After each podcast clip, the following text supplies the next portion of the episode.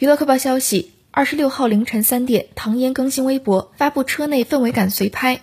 有粉丝觉得虽然遗憾，但是看到如此甜美的唐嫣也是很满足。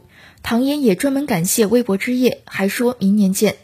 二十五号晚，微博之夜，半个娱乐圈的明星都参加了。不过眼尖的网友发现没有看到唐嫣的身影。按照之前曝光的座位图，唐嫣和刘亦菲坐在一起。